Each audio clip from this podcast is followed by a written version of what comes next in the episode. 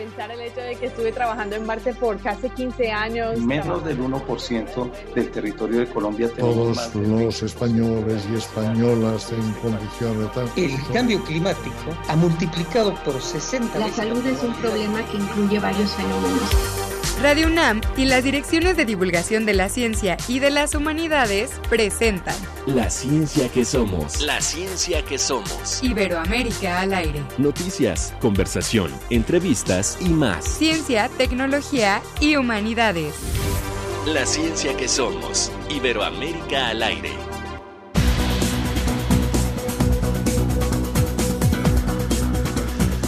Muy buenos días, como siempre nos da muchísimo gusto que ya sea la hora de empezar la ciencia que somos, esta coproducción que hacemos entre las direcciones de divulgación de la ciencia y de las humanidades. Yo soy Ángel Figueroa y les doy la bienvenida, como siempre, a todos los que se conectan, tanto en directo como a través de las retransmisiones de este programa en distintas partes de nuestro país y también en otros países de América Latina. Por supuesto que no podríamos arrancar el programa de hoy, de este viernes 27 de octubre, sin poner nuestro corazón en Acapulco, en Guerrero en general, no es solamente Acapulco, pero Acapulco eh, y, en general la zona de Guerrero nos parece que desde hace tiempo ya venían viviendo una crisis importante, importantísima de seguridad, eh, hay pueblos que ya estaban arrastrados por problemas de violencia, de narcotráfico, de inseguridad, y a esto se suma lo que ha ocurrido en esta semana, un terrible huracán, del cual también vamos a hablar en, este, en esta emisión de la ciencia que somos. Un huracán que eh, ahora se hacen las preguntas de si pudo haberse alertado con mayor tiempo a la población, de si pudo haberse tenido más información de lo que podía ocurrir. De todo esto vamos a estar hablando y por supuesto poniendo nuestro corazón con Acapulco. Acapulco no puede ser, o Guerrero no puede ser solamente la zona de esparcimiento. Es una zona donde vive mucha, muchas personas, mucha gente en condiciones muchas veces de extrema pobreza, a pesar de los grandes hoteles, a pesar de los grandes desarrollos y eso hoy se ve mucho más complicado para toda esta población. Por supuesto, poner nuestra solidaridad con ellos, eh, acercarnos a los centros de acopio. Recuerden que hay uno por parte de la UNAM en el Estadio Olímpico. Hay muchos otros en todo el país. Por supuesto que vale la pena apoyar a Acapulco. Acapulco no merece que solamente sea el lugar al que vamos a divertirnos. ¿Qué le tenemos preparado para hoy?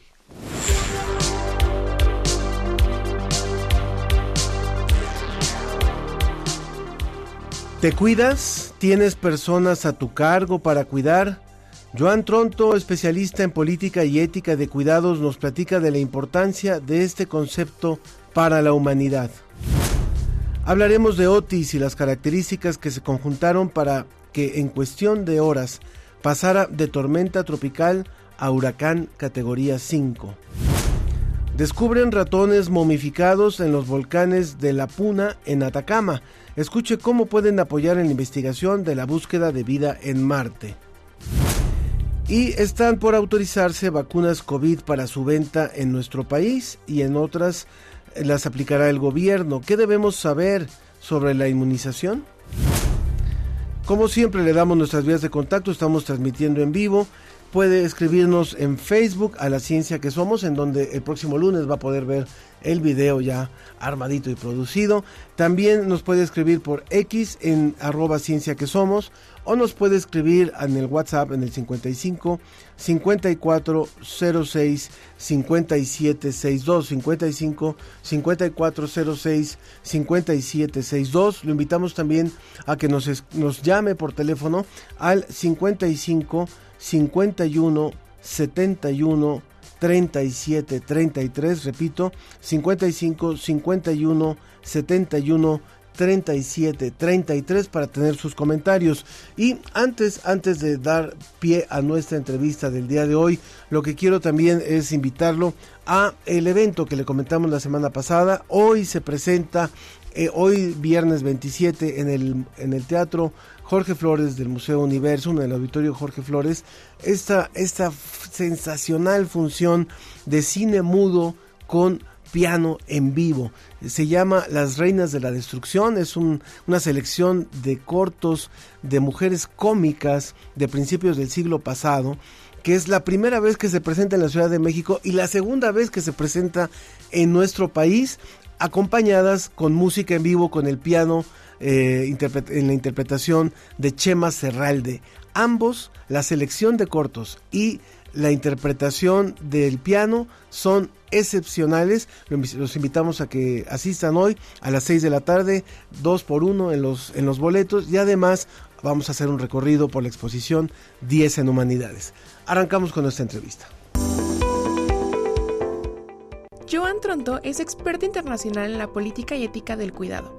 Ha innovado y transformado el concepto de cuidado empleándolo en temas tan importantes como el medio ambiente, la democracia o el feminismo. Ha colaborado en seminarios, charlas y conferencias en distintos países donde expone desde diferentes perspectivas la ética del cuidado, tema en el que ha trabajado durante más de 25 años. Ha participado y publicado distintas investigaciones, entre ellas destacan libros como Mujeres transformando la política, un lector alternativo. Límites morales, un argumento político a favor de una ética del cuidado. Contra la indiferencia de los privilegiados, ¿para qué sirve el cuidado? Entre otros. En julio de este año, Joan fue galardonada con el premio Benjamin E. Lippincott. Este es otorgado anualmente por la Asociación Estadounidense de Ciencias Políticas y reconoce el trabajo de calidad excepcional realizado por teóricos políticos vivos. Pues la verdad es que estamos muy contentos, muy complacidos de poder tener aquí a Joan Tronto, esta investigadora que ha descrito nuestra compañera en esta cápsula. Ella es profesora emérita de Ciencias Políticas de la Universidad Municipal de Nueva York y de la Universidad de Minnesota y es una de las especialistas más importantes en el tema de los cuidados y de la ética del cuidado. Hemos aprovechado que tiene esta invitación por parte de la UNAM para venir a nuestro país para conversar con ella. Y welcome, John Tronto. Thank you very much for stay here to talk with the to the audience today. Thank you. I'm very happy to be here. Thank you very much. Gracias, estoy muy contenta de estar aquí. Está con nosotros también Ana Iris Márquez, ella es intérprete y quiero agradecer también al CEPE, al Centro de Estudios de Centro de, Centro de, Estudios para extranjeros, Este, que nos ha podido dar esta colaboración para esta para esta conversación con Joan Tronto. Ok, eh, Ana Iris va a ir traduciendo a Joan eh, acerca de nuestras preguntas, de nuestra, nuestra conversación. Y tengo que decir además que hoy a las 12, a las 12 del día, si tienen la oportunidad, deben de asistir a una conferencia que va a dar Joan en eh, justamente en el auditorio Alfonso Caso en la Torre 2 de Humanidades. Ok, we start. Thank you very much. Bueno, eh, Joan, eh, eh, llega a México justo cuando nosotros estamos viviendo un huracán, uno de los peores de los últimos tiempos. Y cuando usted habla de los cuidados y de la ética del cuidado, habla del cuidado a la tierra. Es importante preguntarle este énfasis en el cuidado de la tierra frente a lo que estamos viviendo.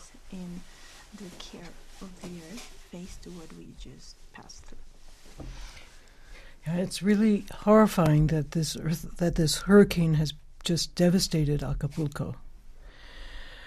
I'm very sad for the people, and yes, we will do what we can to help. But um,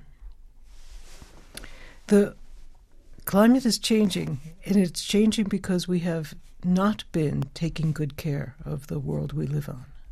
Um, we have been thinking that we can simply use up natural resources as if they are never going to end.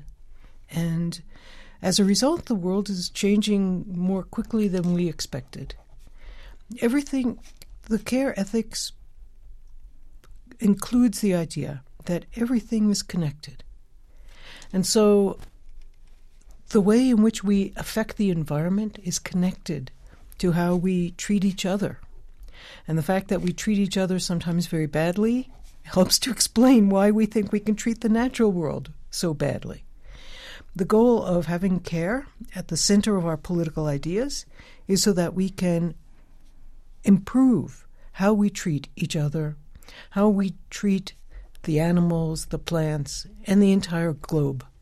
And so this tragedy is something that will probably be repeated because the, the climate has already More, yeah. begun to change. Yeah.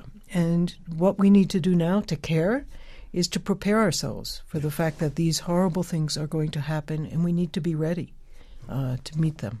Okay. Pues la verdad me, me parece horrible el huracán que sucedió en Acapulco, me parece muy triste y creo que debemos hacer lo que se tenga que hacer para ayudar. Por supuesto que esto es resultado del cambio climático porque no estamos cuidando nuestro mundo. Me parece mm, que utilizamos la, la, naturaleza como si fuera un recurso inagotable y esto ha generado el cambio climático y todo, se todo este cambio se ha acelerado mucho más de lo que esperábamos. Me parece que el cuidado justamente eh, se enfoca en cómo nos relacionamos todos. La manera en la que afectamos nuestro medio ambiente es un reflejo de cómo nos tratamos entre nosotros. Y creo que la idea de poner el cuidado al centro de nuestras políticas eh, puede ayudar a cambiar el trato que nos damos a nosotros mismos, entre nosotros mismos, el cambio que le damos al mundo, a la naturaleza y demás. Por otro lado, me parece que esta tragedia, dado el cambio climático, se va a seguir repitiendo. Entonces, lo que nos queda hacer es prepararnos para la repetición de estas catástrofes.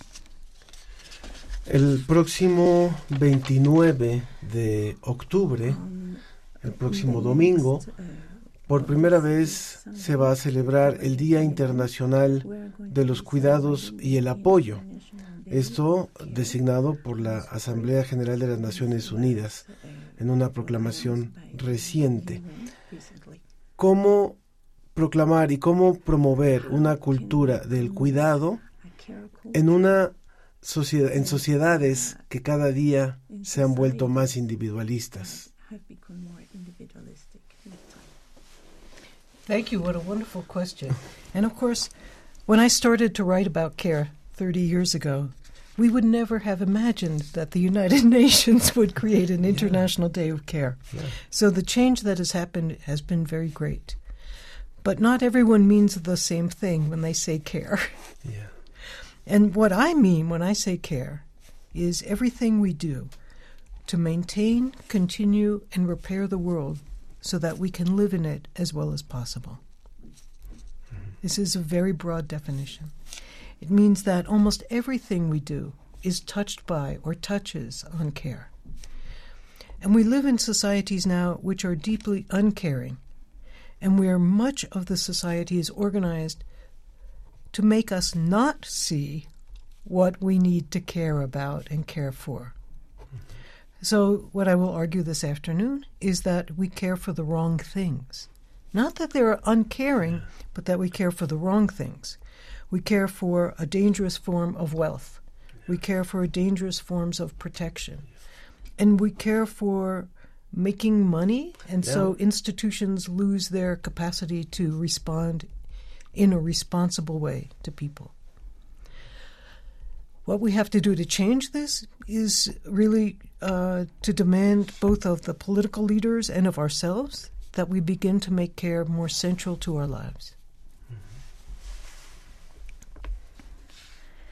Me parece que tu pregunta es maravillosa. Hace 30 años yo empecé a trabajar con este concepto del cuidado y jamás me imaginé que la ONU iba a crear un, eh, un día para el cuidado, entonces me parece que eso es increíble. Ahora, también me parece que el cuidado tiene diferentes significados para, para las personas, para todos. En mi eh, perspectiva, el cambio es, eh, el cuidado se refiere a la parte de mantener y contener y reparar el mundo que nos rodea. ¿no? Todo lo que hacemos al final requiere un cuidado. El problema actualmente es que las sociedades no cuidan la, sociedad está organizada de tal forma que no vemos lo que es importante cuidar. No es que seamos descuidados, sino que nos, sino que estamos cuidando las cosas equivocadas. Nos enfocamos en cuidar la riqueza, la protección de esta riqueza, ¿no? Eh, nos enfocamos en cuidar la creación del dinero, lo cual hace que sea muy difícil para las instituciones responder de una manera responsable para las personas. Entonces, ¿cómo podemos cambiar esto? Creo que lo que tenemos que hacer es pedir a nuestras sociedades, a nuestras instituciones, a nuestros gobiernos, que el cuidado se vuelva una parte central de nuestras políticas. Estamos hablando con Joan Tronto, quien es profesora emérita de Ciencias Políticas de la Universidad Municipal de Nueva York y de la Universidad de Minnesota, que también una de las personas más reconocidas en la investigación sobre el tema de la ética del cuidado. Y ella ha dicho también crítica, ha hecho una crítica abierta a los sistemas, a las instituciones y justo a, a los modelos económicos que propician injusticias. Y sobre este tema, sobre este tema del que estaba hablando, usted ha puesto énfasis también en establecer quién cuida a quién en nuestras sociedades actuales. No todo mundo está cuidando a, a, sus seres, a su medio ambiente, a sí mismo, sino que pareciera que el cuidado cae en los grupos menos favorecidos.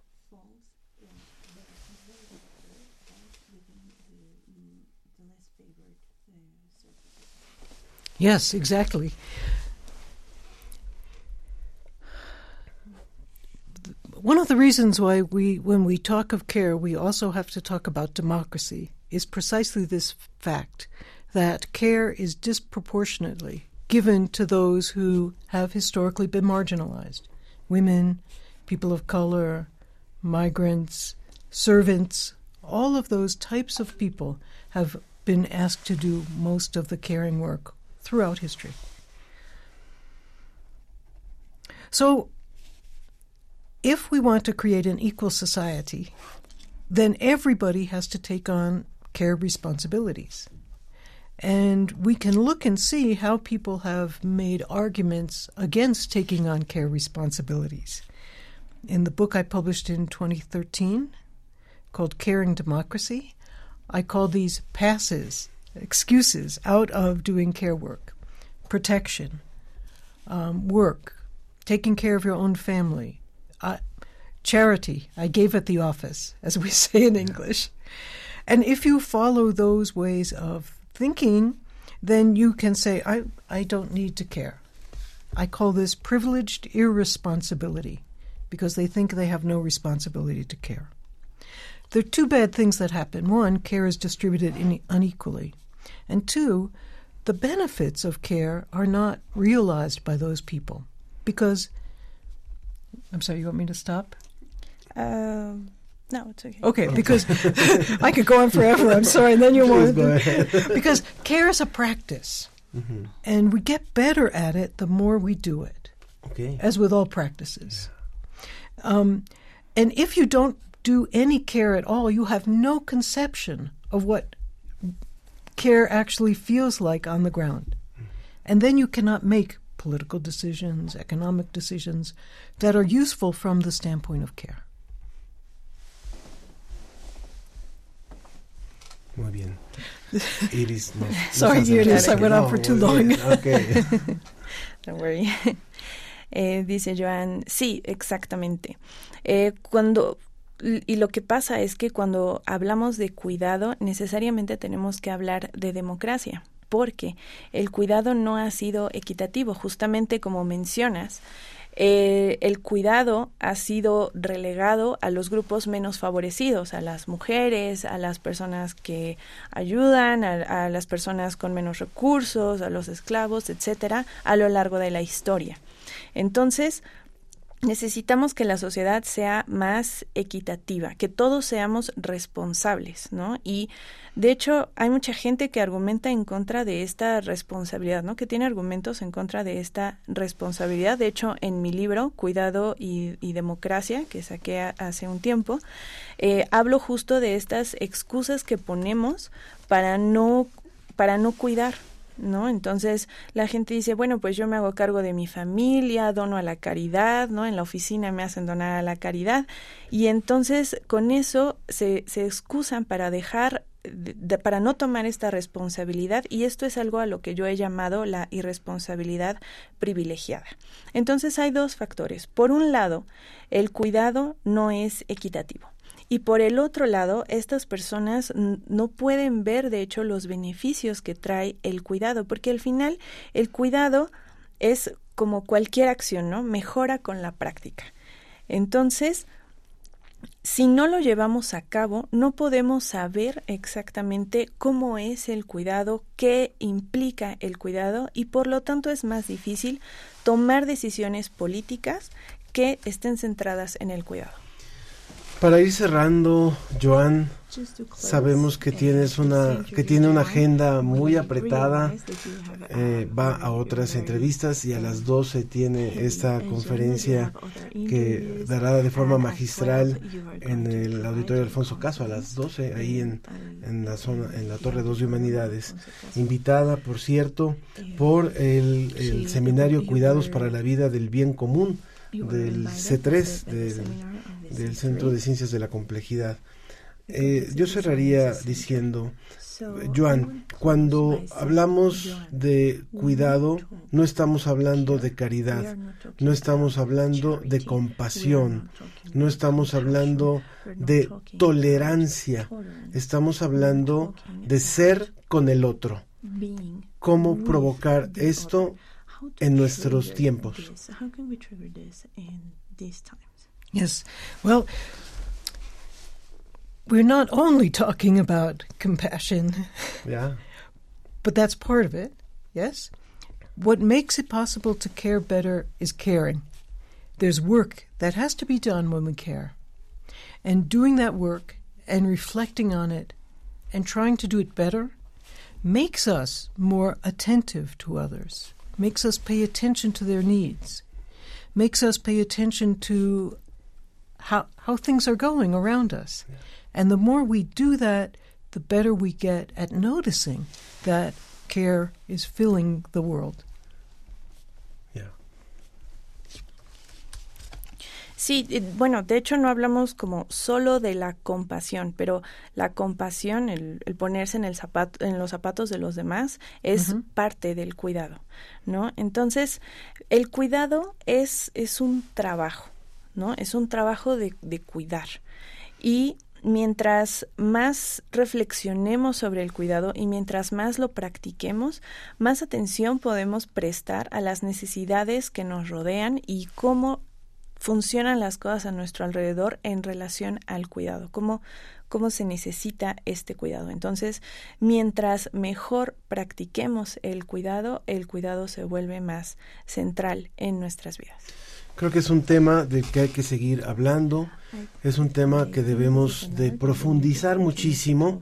Y qué bueno que haya investigadoras, investigadores, no solamente en México, en todo el mundo, que están ya trabajando en torno al tema del cuidado. Creo que esto nos da esperanza y el que el que hoy se ponga el foco sobre un día internacional, el que haya ya incluso algunas disposiciones de carácter legal sobre sobre el tema del cuidado nos habla de que algo se empieza a hacer bien al menos en este tema. Muchas gracias, Joan Tronto, por haber estado hoy con nosotros.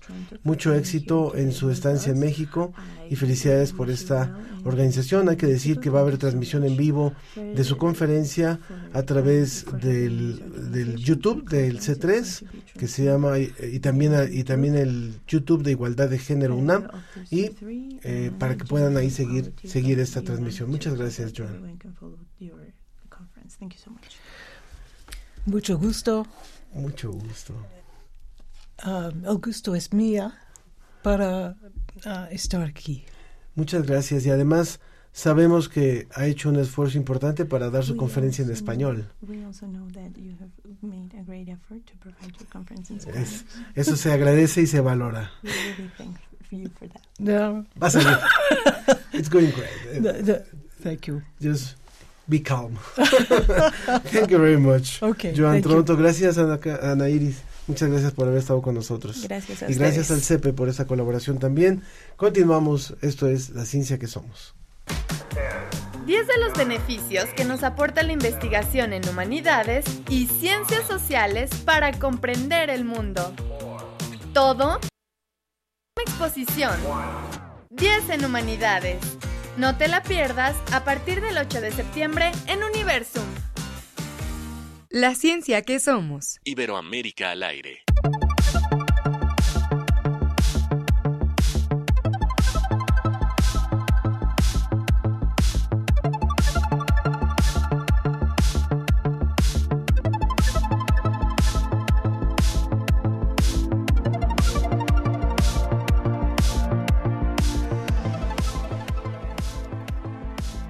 Continuamos, continuamos aquí en la ciencia que somos, ya que estábamos escuchando eh, de 10 en humanidades, me acaban de decir que tenemos unos pases disponibles para el día de hoy. Me acaban de decir que tenemos 10 pases, 5 eh, pases dobles. Ahora les decimos cómo, pero para esta función de cine mudo y música. Bueno, ya está con nosotros también conectado el doctor Jorge Zavala. Él es director del Instituto de Ciencias de la Atmósfera y Cambio Climático de la UNAM. Estudió física también en nuestra casa de estudios y es doctor en ciencias en oceanografía física por el Centro de Investigación Científica y de Educación Superior de Ensenada. Eh, muchas gracias por estar con nosotros, doctor Zavala. ¿Qué tal? Buenos días. Muy buenos días. Hay muchas preguntas en torno a lo que hemos vivido en los últimos, en los últimos días con respecto a este huracán allá en, en Acapulco y, y, hay que decirlo siempre en la zona de Guerrero, no es solamente, no es solamente la ciudad de Acapulco.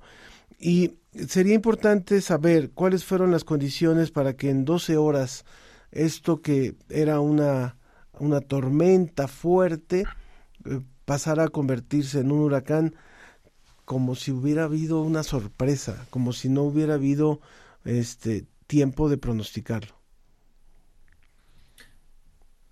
La verdad es una pregunta mm, difícil, muy importante. Primero voy a comentar eh, cuáles son las condiciones para que se dé una intensificación rápida. Y después voy a comentar sobre el caso de Otis. En realidad, para esta condición de intensificación rápida, que significa que un ciclón tropical cambie de categoría rápidamente en pocas horas, 24 horas es la métrica que usualmente se considera, pues se requiere que conjuntamente, en primer lugar, tenga el océano suficiente combustible, o sea, temperaturas altas, y no solo que la temperatura sea alta, sino que el espesor de la capa caliente, que en, oceanografía se llama la capa mezclada o la capa límite, eh, sea profunda. Cuando es somera, aunque el agua en la superficie sea caliente, al pasar el ciclón tropical eh, se mezcla por la propia energía que genera el, esfuerzo del viento sobre el mar, el oleaje y la turbulencia, y entonces rápidamente se enfría. Entonces se requiere que esa capa sea bastante profunda para que cuando hay esta mezcla y además la energía, el calor que extrae eh, del océano el, ciclón por evaporación, al evaporarse se extrae una gran cantidad de calor, que es lo que llamamos el calor latente de evaporación. Entonces, eh, eh, lo primero que se requiere es que se tengan esas condiciones. Y esas condiciones, pues seguramente las teníamos porque tenemos una condición del año el niño, porque tenemos un año muy cálido, porque eh, el Pacífico es cálido en esta época del año, y también porque eh, parece ser que estaba también un anticiclón, un, remolino en el mar que gira en el sentido de las manecillas del reloj, que hace más profunda la capa mezclado la capa límite. Entonces es una primera condición que es una condición necesaria. Es decir, si eso no ocurre, no puede haber intensificación eh, rápida, pero no implica que si eso ocurre va a haber una intensificación rápida. Entonces, eh, también se requiere que en la columna atmosférica, en la troposfera, 10, 8, 10, 12 kilómetros, no haya eh, capas con un nivel de vapor de agua muy bajo que generen intrusiones de aire seco y debilitan el ciclón tropical. También se requiere que en los niveles bajos haya condiciones favorables para un movimiento ciclónico, o sea, que haya una convergencia. los aires eh, tienen una cierta, los vientos tienen una cierta cizalla y se requiere que favorezcan la convergencia, o sea, el movimiento ciclónico en el sentido del, movimiento del ciclón en contra de las manecillas del reloj y en los niveles altos se requiere lo contrario, que favorezcan que las masas de aire que ascienden producto del ciclón encuentren eh, condiciones favorables para fácilmente eh, alejarse del centro del ciclón, o sea, de divergencia, y esa divergencia eh, es también una condición necesaria. Una condición más es que los vientos en niveles, los vientos medios en los cuales está inmerso el ciclón tropical, los que hay en los niveles bajos y los que hay en los niveles altos de la capa en donde se desarrolla el ciclón, que es la troposfera, eh, no sean muy distintos. Entonces esto quiere decir que no haya mucha cizalla en los vientos, porque si, si eso ocurre, el, el, ciclón no tiene una buena estructura vertical, sino que se va deformando y no alcanza a intensificarse. Entonces todas esas condiciones son las que son necesarias que todas ocurran para que eh, se dé la, la intensificación rápida. Entonces, todo esto eh, tiene que haber ocurrido eh, para que se intensificara, en este caso, Otis. Ahora, en el caso de Otis, lo, sí. las condiciones fueron tales que se rompieron récords por periodos de tiempo de intensificación rápida y en 24 horas está en los primeros lugares de rápida intensificación. Pero una característica fue que 24 horas antes los modelos de pronóstico que existen, eh, globales y regionales, incluyendo el que corremos aquí en el Instituto de Ciencias de la Atmósfera, no previeron que se iba a intensificar. Y esto eh, fue tremendamente anómalo en general, la capacidad de los modelos de pronosticar, que se mide, se mide todos los años, se saca esa métrica, esa estadística, eh, pues da cierta confianza en que se sabe cómo, cómo va a evolucionar un ciclón tropical dentro de cierto rango de incertidumbre. Entonces, por ejemplo, eh, se mide el, error en intensidad de viento, se mide el error en trayectoria. Entonces, si decimos dentro de 24 horas va a tener vientos de tal valor y hay una diferencia, esa diferencia es el error. Y si se dice va a estar en tal lugar, esa y, está en otro, esa diferencia es el error en posición. Entonces, ese error rompió récords. Sí. en el caso de Otis. O sea, fue un caso que está totalmente fuera del promedio, de la desviación estándar, de lo que son los errores de pronóstico. Y eso es parte de lo que hay que entender. ¿Por qué pudo pasar eso? Sí. Bueno, hay distintas hipótesis. En lo personal, yo creo que la información que se, que se dio a los modelos, que, da lo que se llaman las condiciones iniciales y de frontera, que no es más que decir el estado actual de la atmósfera en el cual se va a desarrollar ese ciclón tropical, no fueron eh, correctas. Eso es uno de los aspectos que habrá que, o de las hipótesis que habrá que investigar. Es difícil, porque si no hubo suficientes datos, pues hay que hacer un esfuerzo extra para reconstruir lo que realmente estaba ocurriendo. Y la otra hipótesis es que hubo ciertas condiciones que los modelos no previeron adecuadamente, que a mí me parece difícil porque aunque los modelos todos se basan pues en las básicamente en las mismas ecuaciones, sí tienen diferencias en las parametrizaciones que hacen o que favorecen la intensificación de los ciclones. Bueno, ese es un resumen, pero es, es complejo, pero vale la pena entender cómo se dieron estas condiciones y por qué es, es eh, un hecho que no pudo eh, prevenirse de la forma o pronosticarse de la forma en la que se dio. Se dieron una serie de componentes que lo agravaron, que lo recrudecieron. Yo le preguntaría también una pregunta que nos ha hecho el público y que tiene que ver incluso con la conversación que teníamos antes de entrar con usted, doctor, eh, es el hecho de qué, qué, qué implicación tiene el cambio climático con este tipo de huracanes y lo que se ha dicho de que van a ser cada vez más fuertes. ¿Cuál es la verdadera vinculación entre el cambio climático y esto? Bueno, la vinculación se da a partir de las condiciones eh, que requiere un ciclón tropical o un huracán para intensificarse o para formarse o para mantenerse eh, vigente.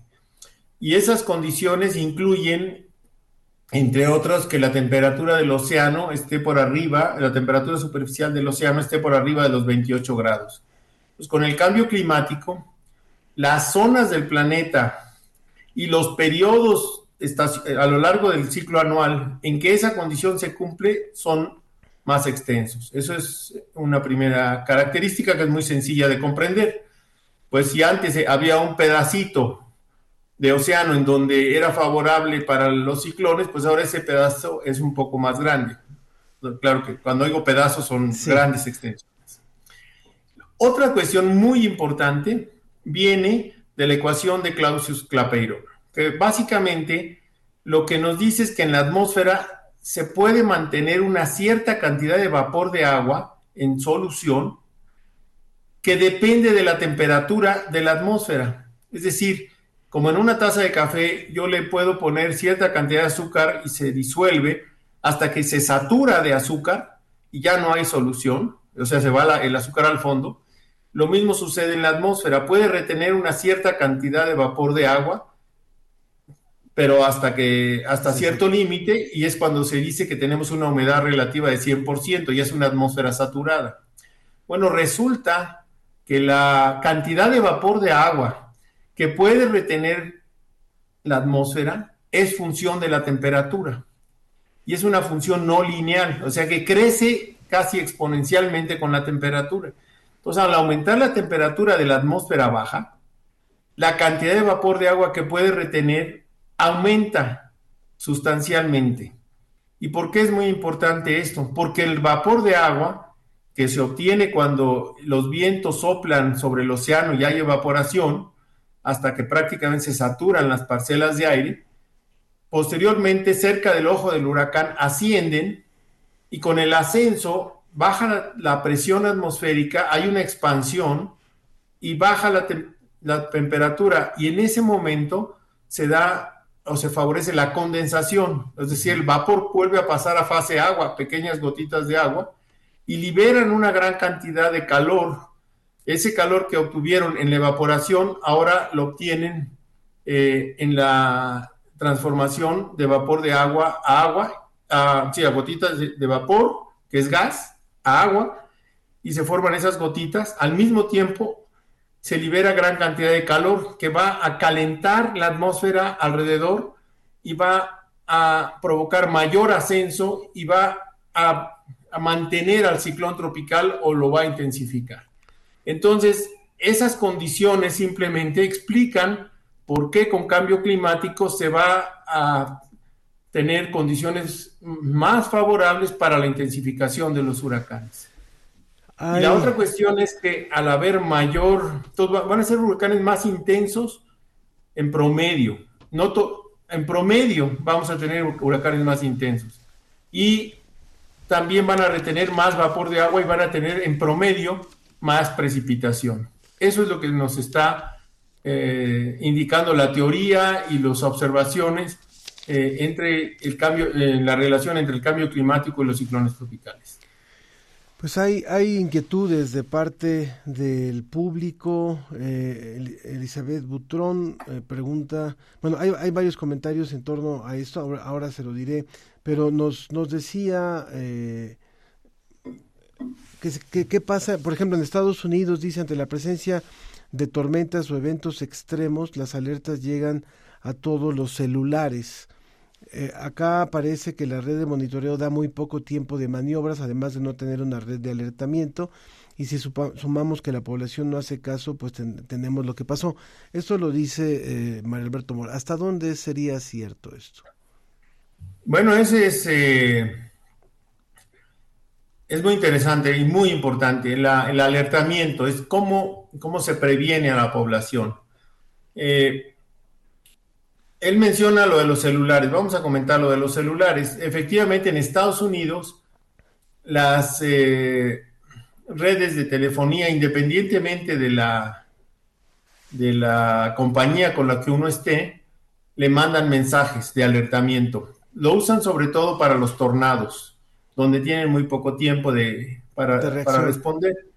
Incluso un teléfono mexicano de la, cualquier compañía si está uno en Estados Unidos con el roaming, le llega el mensaje.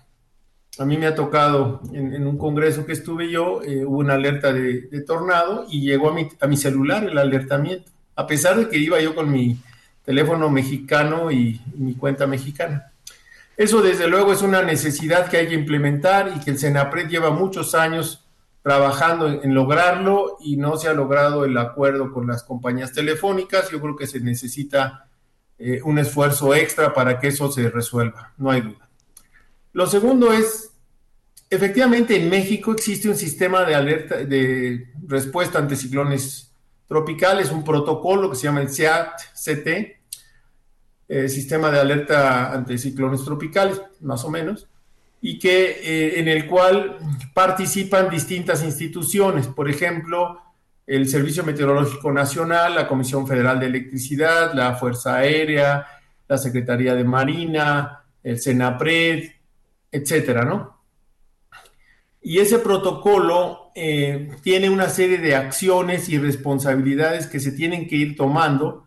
Acciones, me refiero, eh, pues todas las acciones, acciones preventivas, preparar albergues, etcétera eh, se activa el plan de N3, etcétera, pero está eh, en buena medida se implementa y, inmediatamente cuando se, acerca un ciclón tropical a, a las costas mexicanas, se debe detonar ese sistema. Y se detona y empieza la primera reunión, se hace un diagnóstico colectivo y se toman las medidas que correspondan y se, y se, se pone en alerta permanente y tiene reuniones cada cierto número de horas. O sea que si hay, si hay algunos mecanismos, digamos, que pudieran sí, son, son bastante...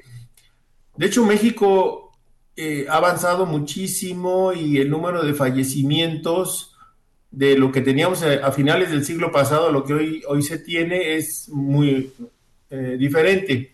Por ejemplo, en Estados Unidos, siendo Estados Unidos, a menos de 100 kilómetros del Centro Nacional de Huracanes de Miami. El año pasado, 2022, el huracán Jan eh, pues, entró, arrasó y hubo alrededor de 200 personas fallecidas en 2022. Pues yo, yo creo... O no es tan fácil. Sí. Pero en el caso de México, en este caso de, Otis, habrá que revisar qué fue lo que, cómo, cómo, cómo fue operando cada paso. Y yo creo Pero que... yo yo opino que el sistema no preveía dos cosas. Eh, eh, los tiempos del sistema no estaban preparados para algo que cambiara tan rápido la información oficial, el pronóstico oficial. Claro. O sea, está normalmente, por ejemplo, vemos el huracán, se me olvidó cómo se llama, aquí lo debo tener, el huracán que acaba de pegar en en el sur de Baja California Sur, en Los Cabos, pues más de una semana antes se veía que iba hacia esa zona y que era probable que impactara y todos los días iba adecuando, se, se, ajustaba un poquito la trayectoria, se ajustaba un poquito la intensidad y finalmente impacta. Sí. Doctor, pues... Pero entonces hay una gran cantidad, perdón, una gran cantidad de acciones que se fueron tomando. Sí. Aquí no hubo tiempo, porque el sistema no no tuvo la, creo yo, este, bueno, no, no tuvo la capacidad de, responder tan rápidamente. Hay mucho que seguir aprendiendo e investigando en este caso. Le quiero agradecer muchísimo, doctor. Tenemos que, concluir, el doctor Jorge Zavala. Al contrario, muchísimo gusto en estar en su programa. Yo siempre lo escucho. Bueno, no siempre cuando puedo, nada más, pero sí, cuando la chamba me lo permite. Ah, muchísimas gracias, doctor, director del Instituto de Ciencias de la Atmósfera y Cambio Climático de la UNAM. Muchas gracias por haber estado con nosotros y por aclarar muchas de las preguntas que, que nos hacemos frente a lo que pasó. Que esté muy bien. Muchísimas gracias, doctor. Muy buen día. Gracias. Continuamos, bueno, hay, varios comentarios eh, rápidamente. Dice eh, Raúl Hernández, el cuidado de la naturaleza es desde escuelas con docentes preparados. Mientras no reforestemos van a seguir estas desgracias climáticas y así hay, hay algunas otras, otras llamadas, pero estamos listos ya para nuestra última entrevista del día, del día de hoy que le anunciamos al inicio del programa y solamente antes de dar paso a nuestra entrevistada le quiero decir que él eh, si nos llama, nos escribe, nos manda un WhatsApp puede tener derecho a uno de estos cinco pases dobles para la función de hoy de las reinas del desastre, o como le llamamos, las reinas de la destrucción, piano, eh, cine mudo y piano en vivo. Está con nosotros ya la doctora Susana López Charretón, ella es viróloga, investigadora del Instituto de Biotecnología de la UNAM. Nuevamente, muchísimas gracias por estar con nosotros, Susana. Hola, ¿qué tal? Buenos días. Buenos días. Eh, nos da mucho gusto hablar nuevamente contigo en este programa en donde eres muy muy muy generosa con tus tiempos y, y, nos acompañas porque hay muchas preguntas en torno al tema de las vacunas y yo quisiera incluso empezar con las preguntas que ya nos han llegado del público. Carla Soto pregunta, ¿son buenas las, las vacunas rusa y cubana o mejor no aplicarlas? Asunción Martínez del Valle del Carmen dice, por favor, den orientación respecto a dónde puedo vacunarme. No, no tiene derecho al ISTE ni al IMSS y si se puede dar información en el Hospital General no sabía nada. Y también Rodo García dice, gracias por, por hablar de vacunas, fui al centro de vacunación y no sabía nada, no sé a dónde ir de forma particular. Y parte de la, de la, del tema que, planteamos hoy en esta charla era qué va a pasar ahora que se anuncia que se van a poder comercializar ya vacunas en nuestro país. Eh, pues realmente estamos todavía confundidos. Eh, sé que en, la Secretaría de Salud ahorita hay dos eh, tipos de vacunas, la Sputnik B o 5 y Abdala, y este, son las únicas que hay y sé que las distribuyen en los centros de salud, por lo menos en Morelos, eh, a solicitud de las personas. De hecho, ahora estamos empezando la, la, campaña de vacunación de influenza, que les recomiendo a todos que se pongan, y, y eh, están ofreciendo de paso si la gente quiere, quiere utilizar eh, alguna de estas vacunas, la Sputnik o la Abdala. Uh -huh. Eh, es, es, es, Sputnik ya pasó por todos los, los, Los eh, protocolos. digamos, los protocolos de la OMS, OMS, de la Organización Mundial de la Salud, y creo que es una vacuna buena que podemos probar en este momento. Abdala, eh, el pero que, que yo le veo a Abdala es que todas las vacunas que hemos oído, Sputnik, AstraZeneca, eh, Pfizer, las que sean, todas eh, presentan al, al, cuerpo humano, al sistema inmune, la, el spike, la, la, estructura del spike completo. Abdala solo presenta un pedacito del spike, que es la región en donde el virus, que le llamamos la región de unión al receptor, que es donde el virus se pega a las células. Y esa región ha variado muchísimo. Esa es justamente una de las regiones que más hemos detectado que cambian las variantes a lo largo de estos tres o cuatro años de pandemia. Entonces, como la Abdala fue diseñada con la cepa original, con la secuencia, digamos, de la cepa Wuhan, que se encontró en Wuhan, pues ahora puede ser menos eh, efectiva. Esa es, esa es la, la, realidad. Sí, sí van a estar ya a la venta entonces estas vacunas. Pregunta también Raúl Hernández, eh, ¿y cuál podría ser el precio? ¿Se ha hablado un poco de esto? La verdad es que no estoy tan actualizada de eso. Uh -huh. O sea, sé, sé que, eh, que, que, existe el interés, no sé el precio. El precio en Estados Unidos es cerca de los 200 dólares, aunque en Estados Unidos la siguen, la siguen dando gratis. Uh -huh. En México no tenemos esa oportunidad, ¿no? Porque no se producen en México, básicamente. Se, la, se tienen que importar y no sé qué tanto se han importado y a qué precio las pueden vender. Eh, una pregunta también, bueno, eh, nos, nos hablaba, eh, doctora Charretón, nos hablabas de esta importancia de cuidarnos ahora en la temporada invernal, en el caso de México y por supuesto de la región eh, de la parte de, del, centro del continente hacia arriba, ¿no? que, tenemos el invierno, para eh, la vacuna de la influenza y aprovechar la vacuna de COVID. Pero, ¿por qué pareciera que ya no es tema esto de, de los refuerzos de la vacuna? Quiere decir que con lo que ya se puso, lo que ya nos pusimos en los, en los dos años anteriores, ¿Es suficiente? ¿Ha sido suficiente para mitigar los efectos o por qué siguen habiendo contagios todavía a pesar de que hay una buena parte de la población vacunada? Sí, eh, eh, las vacunas que tenemos de COVID son iguales que las de influenza. No son vacunas que protejan de la enfermedad como tal, protegen de la enfermedad grave y de llegar a la muerte es igual que la influenza. ¿Por qué nos vacunamos una vez al año con influenza? Porque las vacunas solo, eh, o sea, son, el virus cambia mucho también el de influenza y entonces tenemos que reformular cada año y nos tenemos que volver a vacunar para prevenir de esa infección. Con COVID estamos todavía en pañales, parece que no, parece que solo hablamos de COVID, pero en realidad llevamos muy poco tiempo. Yo creo que finalmente vamos a llegar a un estado como el de influenza en el que se haga una formulación anual, ahora que ya estamos siguiendo que ha bajado muchísimo creo que, que la gran mayoría de la población mexicana ya recibió cuando menos más de dos vacunas dentro de las campañas de vacunación y eh, de no ser así, pues pueden aprovechar Sputnik, yo diría. Eh, por lo pronto es lo que tenemos y creo que, que, tenemos más que suficiente en esta temporada si no llega a, llegar. Eh, lo que pasa es que no existen en México, o sea, no se, no se importó nuevas vacunas. Entonces, se están dando las que llegaron al final, digamos, del, envío y ahí estamos. Eh, por lo pronto creo que habrá que esperar a cuál es la nueva política hacia el, hacia el año que viene. Sí, me, sí quiero resaltar que este año, de todas maneras, nos tenemos que vacunar de influenza. Todos los años, empezando a mediados de octubre, se inicia la campaña de vacunación de influenza que es una fórmula nueva, digamos, cada año. En la OMS se decide la formulación del invierno del, hemisferio norte y ya la tenemos en México y en este momento se está repartiendo, bueno, en todas partes. Nos queda un minutito, pero sería muy importante poder preguntarte algunas otras medidas para reforzar nuestro sistema inmune en esta temporada, tanto por el tema COVID como por el tema influenza. Bueno, yo creo que, que protegernos de, de, de, estar en, masivamente con mucha gente en lugares cerrados sigue siendo igual de importante para influenza que para COVID. Tenemos que usar cubrebocas en lugares cerrados, en transporte público, etcétera. Si estamos enfermos o hay alguien enfermo, de preferencia no salir para no promover este contagio y, y, utilizar las vacunas cuando, cuando es posible.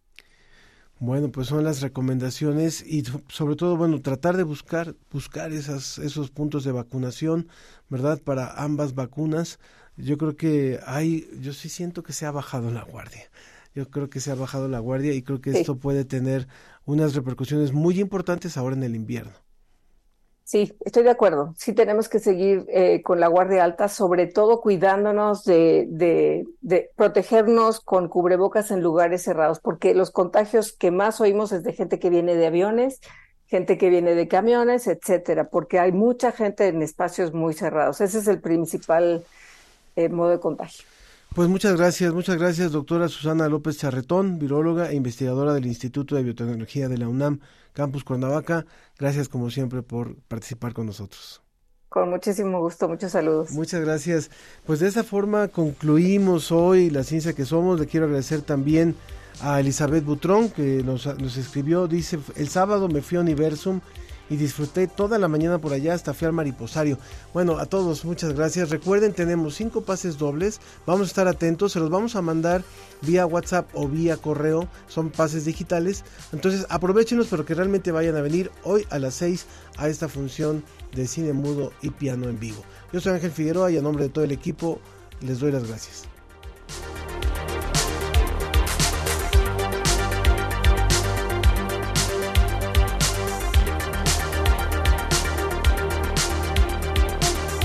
Esto fue La Ciencia que Somos, Iberoamérica al aire. Una coproducción de Radio UNAM y las direcciones de divulgación de la ciencia y de las humanidades.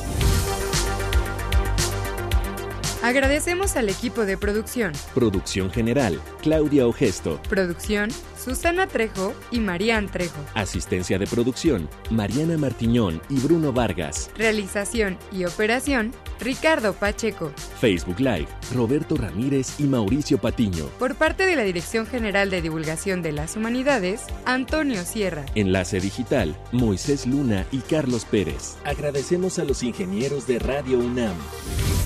La ciencia que somos. Iberoamérica al aire. No dejes de escucharnos la próxima semana.